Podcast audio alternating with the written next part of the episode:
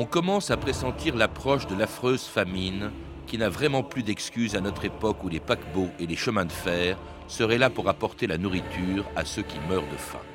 Pierre Loti, l'Inde.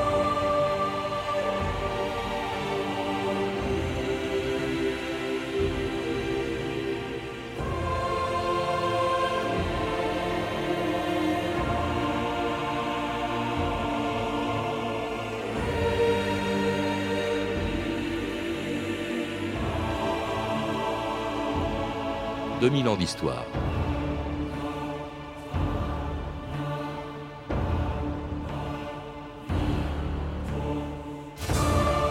Jamais l'humanité n'a fait autant de progrès que pendant les 200 dernières années. Jamais non plus elle n'a compté autant d'hommes, de femmes et d'enfants sous-alimentés. À la fin du 19e siècle déjà, Pierre Loti et le géographe Élisée Reclus avaient été choqués de voir des navires chargés de céréales quitter le port de Calcutta au moment où l'Inde subissait une des famines les plus meurtrières de son histoire. Aujourd'hui encore, malgré les progrès des transports et de l'agriculture, on estime qu'une personne meurt toutes les trois secondes de la faim ou des maladies qui lui sont associées. Ce qui fut pendant des siècles un des pires fléaux de l'humanité n'a toujours pas disparu, mais à la différence des grandes famines d'autrefois, celles d'aujourd'hui sont moins dues à des catastrophes naturelles qu'à des causes économiques ou politiques, c'est-à-dire humaines. France Inter, Alain Passerelle, le 10 avril 2008. On les appelle les émeutes de la faim. La hausse des prix des denrées alimentaires fait le désespoir des plus pauvres dans de nombreux pays. France Inter. Si en France, par exemple, la hausse des prix des denrées alimentaires se traduit par des difficultés de plus en plus grandes pour les ménages les plus modestes, que dire de celles que rencontrent les Haïtiens, les Camerounais, les Égyptiens, Sénégalais et bien d'autres encore pour lesquels les conséquences sont absolument dramatiques Tout cela s'est transformé ces derniers jours en une colère immense qui a fait sortir les gens dans les rues. Un exemple de ce qui se passe dans de nombreux pays actuellement, celui du Sénégal. Reportage Marie-Laure Josselin. Le coût de la vie est cher, on a faim, on n'a rien. Cette Sénégalaise crie son ras-le-bol. Difficile de remplir le panier de la ménagère dans ce pays où les deux tiers de la population vivent avec moins d'un euro cinquante par jour. Des prix qui grimpent pour l'huile, la farine, le sucre, la colère grimpe aussi. Nous sommes fatigués. Tout est cher. Toute la population est fatiguée. Euh, Étienne Thévenin, bonjour. Bonjour. Alors, ces émeutes de la faim qui se sont produites l'an dernier en Afrique ou encore en Haïti ne sont pas aussi tragiques que les grandes famines du 19e et du 20e siècle, dont vous rappelez l'histoire dans un livre, ces famines qui ont bouleversé le monde et qui a été publié chez euh, CLD Éditions, mais elles montrent que en ce début de 21e siècle, la faim existe toujours. Euh, le dernier rapport de la FAO publié en décembre dernier indique que 963 millions de personnes dans le monde sont sous-alimentées, c'est-à-dire un sixième de l'humanité. À partir de quand d'abord peut-on parler de sous-alimentation et de famine, On considère qu'il faut en moyenne un organisme adulte euh, l'équivalent de 2400 calories de nourriture quotidienne, d'une nourriture suffisamment équilibrée pour fournir les principales vitamines dont a besoin l'organisme. Euh, cette moyenne, évidemment, supporte des écarts en fonction, de, l'âge, du poids, des activités, activités de la personne. Et euh, au-dessous de 1200 calories, l'alimentation est cette fois nettement insuffisante. Euh, la famine, ce n'est pas seulement la malnutrition, la famine, c'est l'absence totale et longue, très longue, de euh, nourriture. Et l'organisme humain ne peut y résister. Mais on ne meurt pas immédiatement de la famine, on meurt lentement. D'abord, le corps réagit, il se déforme, et euh, les apparences peuvent être trompeuses. L'enfant euh, totalement décharné et amaigri en plein marasme qui reçoit ensuite d'une manière régulière des quantités de nourriture adaptées dans le cadre d'un programme de renutrition pourrait être tiré d'affaire. Par contre, l'enfant atteint de cette maladie terrible, corps qui paraît garder un poids convenable, mais dont le ventre enfre de manière euh, importante, et lui gravement menacé, son foie ne fonctionne plus convenablement et la faim tue d'abord les plus fragiles. La faim qui n'est pas une maladie, mais vous le rappelez, euh, ce dont on meurt, ce sont des conséquences de l'affaiblissement de l'organisme et des maladies euh, qui en résultent. Vous les citez, la tuberculose, le typhus, le paludisme, la peste, la dysenterie ou encore la variole. De sorte que quand la crise de famine se termine, eh bien, on continue à mourir des conséquences de la faim et des atteintes qu'elle a portées à l'organisme, au système nerveux, aux yeux, etc. Comme cet enfant mort en Éthiopie au micro d'Odile Landry, manifestement bouleversé par ce qu'elle a vu, c'était le 24 février 1985. Lundi matin, des familles sont rassemblées autour de maigres feux de bois. Beaucoup d'enfants sont nus, ils ont passé la nuit dehors, avec un morceau de toile sur le, sur le dos. Tout le monde tousse, tout le monde essaie de se réchauffer. Les femmes nous montrent les enfants, c'est pas possible. Et là, en ce moment, juste devant nos yeux, un, enfant est en train de, mourir, un enfant de 7-8 ans probablement. Il est tellement maigre, le visage tellement déformé par la faim qu'on peut à peine déterminer son âge. Le médecin dit qu'il vaudrait mieux, il vaudrait mieux lui injecter de la morphine parce qu'il est en train de souffrir atrocement et qu'il n'y a plus aucun espoir dans, une heure, peut-être dans quelques minutes, il sera mort. Sa mère commence déjà à se lamenter, elle sait que, elle sait que c'est la fin, mais c'est un, un, grand enfant, probablement il sait, il sait ce qui est en train de lui arriver. L'enfant vient juste de mourir.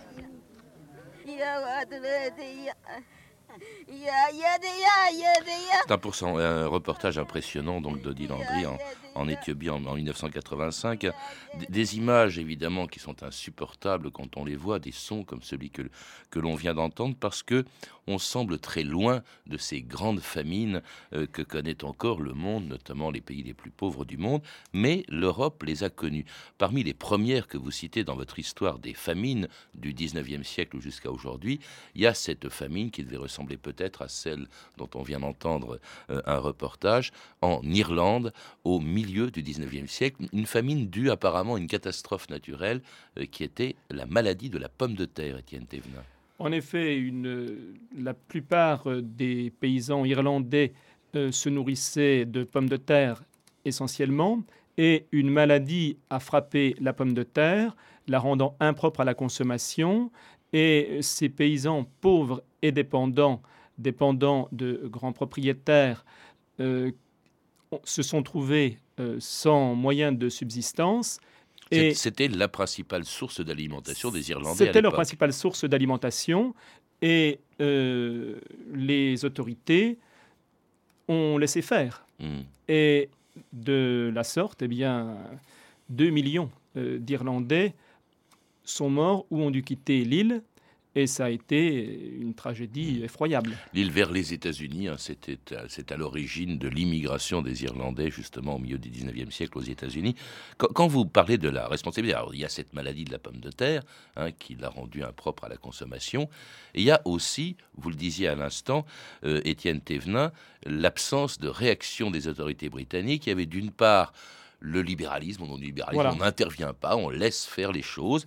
Et puis alors il y a ces propos terribles euh, d'un Britannique euh, qui disait Dieu a envoyé cette calamité aux Irlandais pour leur servir de leçon, c'est pourquoi elle ne doit pas être trop atténuée.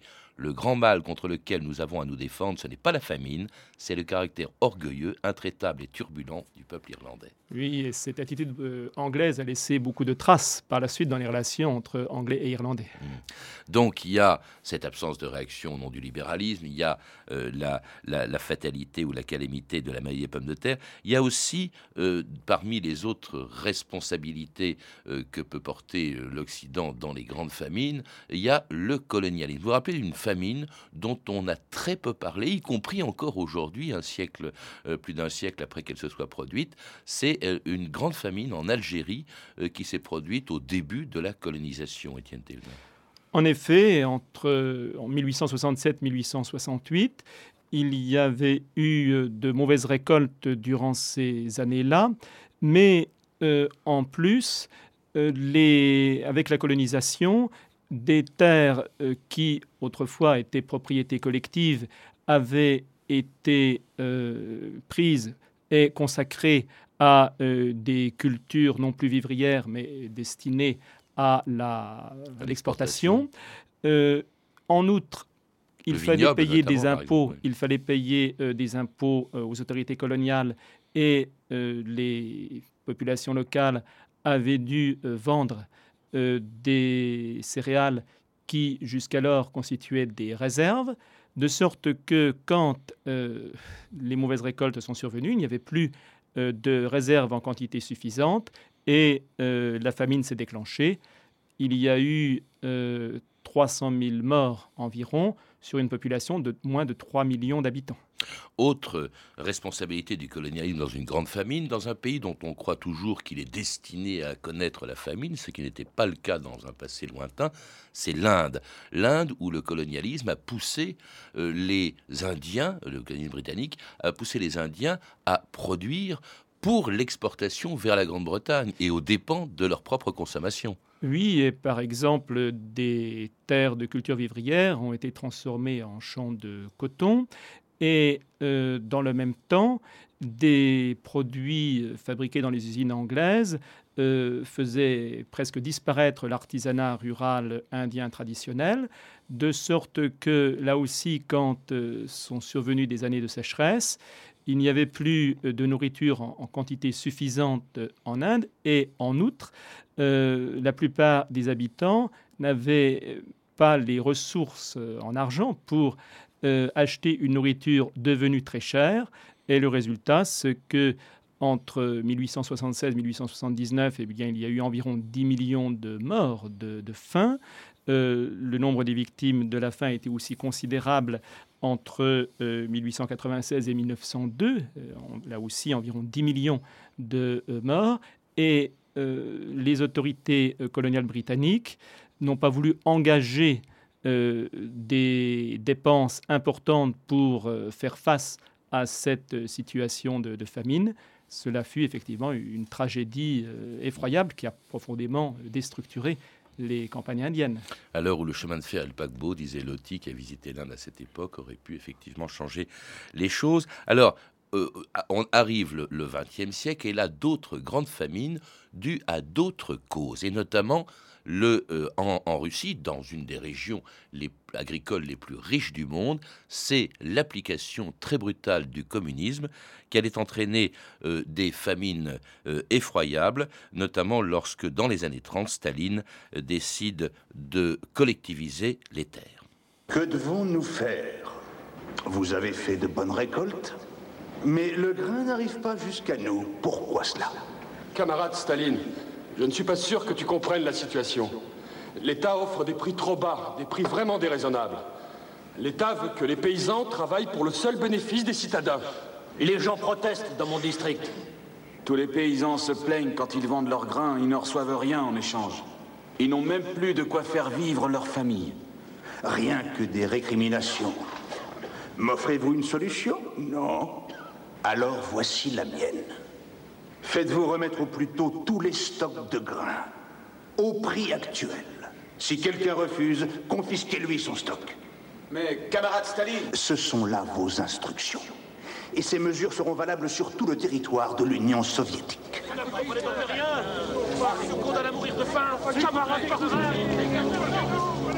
Alors ça, c'est une effroyable famine qui s'est produite dans les années 30. Vous parlez de 5 à 6 millions de morts, euh, Étienne Thévenin, peut-être plus. Et ce qu'il y a de tragique, c'est que là, on se trouve, pour ce qui concerne les années 30, en Ukraine, c'est-à-dire le grenier à blé de euh, l'URSS, enfin de l'actuelle Russie, enfin de, l'ancienne Russie soviétique. Et là, c'est là que ça a été le plus épouvantable.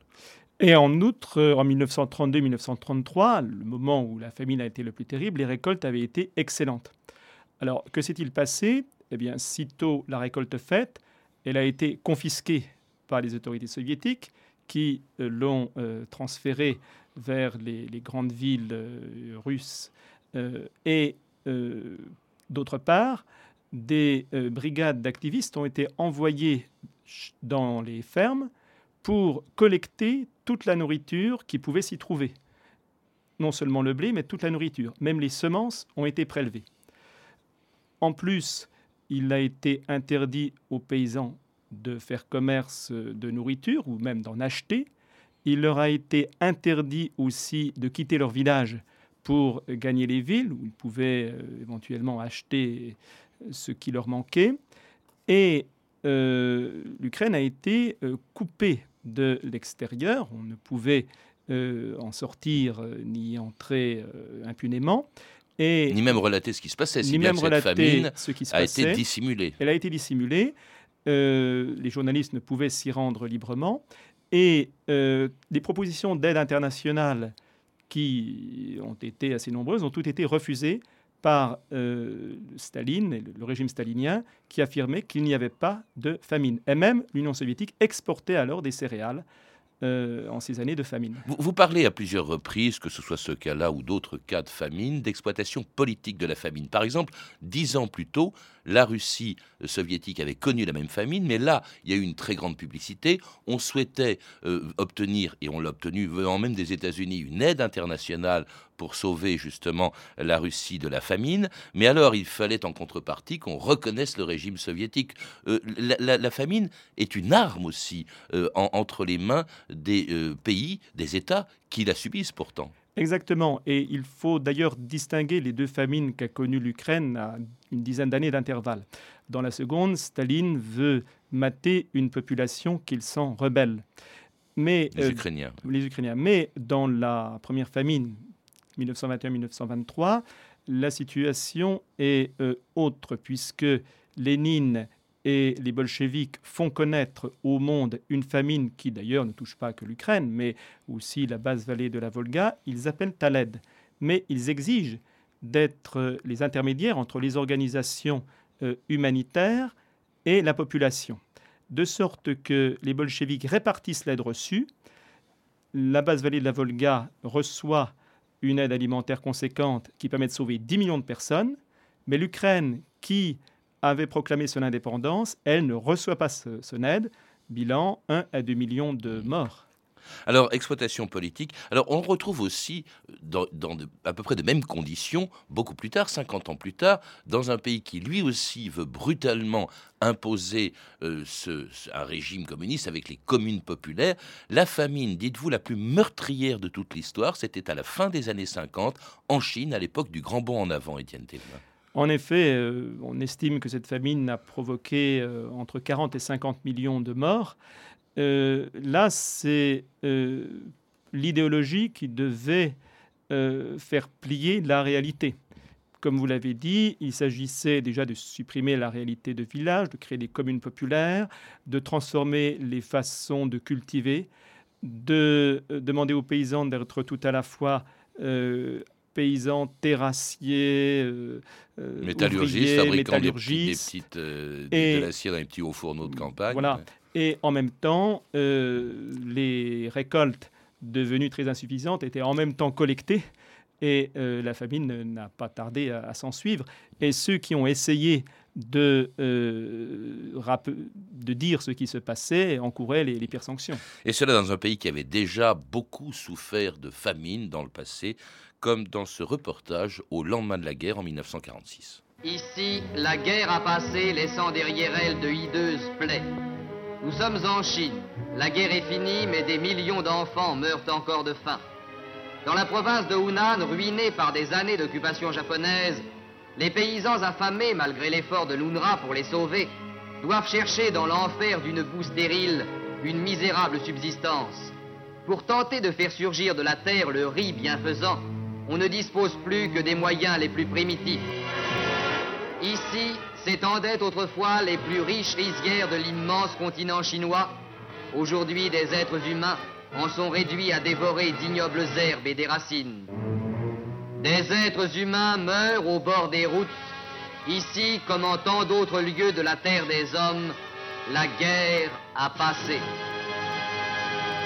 La guerre, autre évidemment responsable des grandes famines du XXe siècle, c'est le cas de la première, c'est le cas de la seconde, vous le rappelez, Étienne Thévenin, avec toutes les réquisitions, les privations liées à l'occupation, liées aussi aux blocus qui se produisent comme en période de guerre et qui ont affamé véritablement l'Europe hein, euh, également. Vous parlez des Pays-Bas, de la Grèce, de la France, bien sûr, avec ces tickets de rationnement qui ont duré jusqu'en 49. La guerre qui, quand même, qui est à l'origine d'une prise de conscience de la nécessité d'une réaction collective contre les famines, c'est la FAO. Elle est née de la guerre, Étienne Thévenin. Oui, effectivement, euh, car euh, dans le cadre de l'ONU, il y avait effectivement euh, des réalités de, famine et des menaces aussi de, de, famine. Donc, il s'agissait de coordonner les efforts déjà entrepris de manière un peu, disons, un peu isolée par les uns et par les autres. Il s'agissait également de se donner les moyens d'agir quand la famine était là, mais aussi d'agir pour la prévenir. Seulement, le, problème, c'est que euh, le premier directeur de la FAO aurait aimé avoir des moyens d'action que lui n'ont pas voulu lui donner les grands États au début de la guerre froide. Oui, parce que la guerre froide va contrarier euh, ses efforts. Cela dit, euh, ces efforts portent non seulement sur une aide directe apportée aux populations qui souffrent de famine, et il y en aura encore d'autres après la Deuxième Guerre mondiale, euh, également à améliorer la production agricole en, augmentant les, les rendements. C'est le cas d'un programme alimentaire mondial très important lancé justement par la FAO, Étienne Thévenin. Oui, qui a été lancé au début des années 60 car euh, il y avait une prise de conscience de l'ampleur euh, de la faim hein, et euh, d'une volonté non pas seulement des États, mais de l'opinion de ne pas rester indifférente. Et cela donc s'est traduit par la mise en place de ce programme alimentaire mondial, aujourd'hui encore très, très présent, partout où surgissent des situations de crise alimentaire. Mais des voix se sont fait entendre aussi pour euh, souhaiter des actions de développement euh, durable, c'est-à-dire des actions qui s'inscrivent dans euh, non pas dans le court terme, mais dans le long terme. Et parmi ces voix, celle du général de Gaulle en 1961, lorsque se produisait la semaine de la faim. Au micro, Jacqueline Baudrier. Vous savez que depuis hier et jusqu'à dimanche prochain, nous vivrons la semaine de la faim. Une semaine qui représente une prise de conscience d'un des problèmes les plus dramatiques de notre époque, le problème de la famine, dont souffrent 2 milliards d'hommes sur les 3 milliards que compte notre planète. Cette semaine française, donc, a été ouverte hier par M. Ternoir, qui a rappelé l'importance que le général de Gaulle attache au problème. Ce message, le voici. Persuadé que la paix restera précaire Tant que 2 milliards d'hommes demeureront plongés dans la misère devant leurs frères pourvus, la France a proposé d'organiser la coopération de ceux qui ne manquent de rien pour aider ceux qui manquent de tout.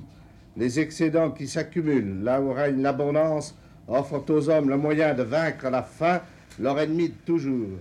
Il y faut un immense effort, puisse chacun sur notre terre participer activement à la campagne mondiale contre la faim. Charles de Gaulle. Alors dans ce message lu par euh, Terre Noire, on vient de l'entendre, le général de Gaulle évoquait une réalité des années 60, c'est-à-dire l'existence d'excédents dans les pays riches et la persistance de la faim, sinon de la famine dans les pays pauvres. Euh, on a entendu aussi un chiffre, c'était en 61, Jacqueline Baudrier parlait de 2 milliards de gens sous-alimentés sur 3. Aujourd'hui, la FAO elle-même indique qu'il n'y a plus que 1 milliard euh, d'hommes et de femmes et d'enfants sous-alimentés sur 6. Ça veut dire qu'il y a eu quand même de considérables progrès, Étienne Thévenin. Tout à fait. Et il faut bien comprendre que si les famines ont bouleversé le monde, les sociétés ont bouleversé les, sociétés euh, qu'elle a touchées, eh bien, ces famines ont aussi suscité des initiatives extrêmement nombreuses, extrêmement diverses, qui ont euh, donné d'incontestables fruits. Et euh, on peut citer, bien sûr, les initiatives des organismes des Nations Unies, mais aussi cette révolution verte qui a permis, euh, par une hausse importante des rendements, de faire sortir euh, des continents entiers d'une situation de euh, sous-alimentation chronique, même si il y a eu quelques conséquences regrettables dans certains endroits. Mais par exemple, l'Inde ou euh, le Pakistan ou l'Indonésie que l'on considérait comme des terres de, famine sont euh, aujourd'hui euh, des pays qui, je pense à l'Inde notamment, produisent plus qu'il n'en faut pour nourrir la population. Le problème, c'est qu'une partie de cette population trop pauvre n'a pas accès à cette euh, nourriture. Sans parler de la Chine aussi, qui semblait une terre d'élection des famines et qui, en changeant radicalement de politique après la mort de Mao, en stimulant euh, l'exploitation privée ou semi-privée des terres agricoles, euh, a permis quand même de permet aujourd'hui de nourrir une population qui a encore augmenté. Il y a également eu la réduction, vous le dites, l'importance de la réduction du nombre des enfants par famille. Il y a beaucoup de noms que vous citez, Étienne Thévenin, et vraiment qui ne sont absolument pas connus du grand public. On parle souvent des dictateurs responsables de millions ou de dizaines de millions de morts, jamais de ceux qui sont des bienfaiteurs de l'humanité, il faut bien le dire. Je prends le cas de Norman Borlaug. Lui est à l'origine, justement, en partie de cette révolution verte consistant à augmenter les rendements, mais en modifiant quand même génétiquement les euh, produits alimentaires. Or, ces OGM, on le sait, sont extrêmement discutés, mais ils permettent d'augmenter les rendements, de réduire les maladies. Euh, euh, et, oui? Alors, je crois qu'il faut euh, surtout éviter de confondre l'un et l'autre. Certes, certains des partisans des OGM essaient de, récupérer euh, le nom de Borlaug, mais euh, la démarche scientifiquement... Prix Nobel de la paix en 70. Hein, oui, scientifiquement est assez différente. Je dirais que pour les OGM d'aujourd'hui, il n'y a pas encore le recul scientifique qu'avait Borlaug quand il a proposé les semences qui ont été utilisées au Mexique d'abord, en Inde ensuite. Hmm. Alors il y a aussi, il y a quand même, malgré ces progrès, malgré ces efforts, de grandes famines. On a entendu au début de l'émission un reportage effroyable en Éthiopie, c'était en 84. Il y en avait eu d'ailleurs dix ans plus tôt, ça a provoqué la chute du régime. En 84, là encore, la sécheresse, mais aussi l'exploitation de cette famine pour euh, réduire la, rébellion qui se passait dans le nord de l'Éthiopie. Il y a eu la guerre du Biafra en, en 67 qui est à l'origine de Médecins sans frontières et de l'action des ONG contre la faim. La couverture de votre livre, d'ailleurs, indique, on le voit, un médecin en train de soigner un enfant malade de la faim. Elles ont joué également, à côté de l'ONU, parallèlement à l'ONU, un rôle considérable, Étienne Thévenin. Oui, euh, les organisations non gouvernementales et, d'une manière plus générale, l'opinion euh, ont beaucoup fait évoluer les, choses. Et aujourd'hui, c'est au quotidien que se mène l'action contre, contre la faim. Euh, il y a environ 100 millions de personnes qui, de par le monde aujourd'hui, bénéficient d'une aide alimentaire d'urgence qui leur permet d'éviter la famine. Il y a aussi bien plus de personnes qui euh, travaillent avec des ONG pour prévenir des situations de famine. Les initiatives ne viennent pas seulement d'Europe et d'Amérique du Nord, mais des ONG, il y en a qui naissent sur tous les continents. Elles prennent de plus en plus l'habitude de travailler ensemble. Et euh, aujourd'hui, la lutte contre la faim euh, reste l'un des grands défis du siècle qui commence. Même si on continue d'encourager des produits qui sont, euh, euh, comment dirais-je, qui sont spéculatifs, euh, que ce soit par exemple au Brésil. Vous citez le président brésilien Lula parlant de fin zéro. De il avait un programme fin zéro. Est-ce que c'est possible? Est-ce que c'est imaginable, Étienne Thévenin, que plus personne ne soit sous-alimenté aujourd'hui? Techniquement, c'est possible, et ça serait possible aujourd'hui, puisqu'il y a tout à la fois la possibilité de produire la nourriture en quantité suffisante. On a les moyens d'information qui nous permettent de savoir où euh, il y a risque de famine. On a également les moyens de transport qui permettraient d'acheminer rapidement. On sait aussi quels sont les programmes éducatifs qui permettraient euh, à chacun d'agir comme il convient. Maintenant, ce qu'il faut, c'est la volonté de le faire. Ce n'est pas seulement l'affaire des gouvernements, mais aussi il faut que l'opinion stimule Merci. Ces responsables politiques. Merci Étienne Thévenin. Pour en savoir plus, on peut lire votre livre, Ces famines qui ont bouleversé notre monde, publié chez CLD Éditions. Vous avez pu entendre un extrait du téléfilm Staline d'Ivan Passer, édité par Warner Home Video. Vous pouvez retrouver toutes ces références par téléphone au 32 30, 34 centimes la minute ou sur le site franceinter.com. C'était 2000 ans d'histoire. Merci à Aurélie Fortin, Renan Mahé, Emmanuel Fournier, Clarisse Le Gardien, Marie Jarros et Franck Oliva et à notre réalisatrice Anne Kobilac. Demain, dans 2000 ans d'histoire, une histoire de l'alpinisme.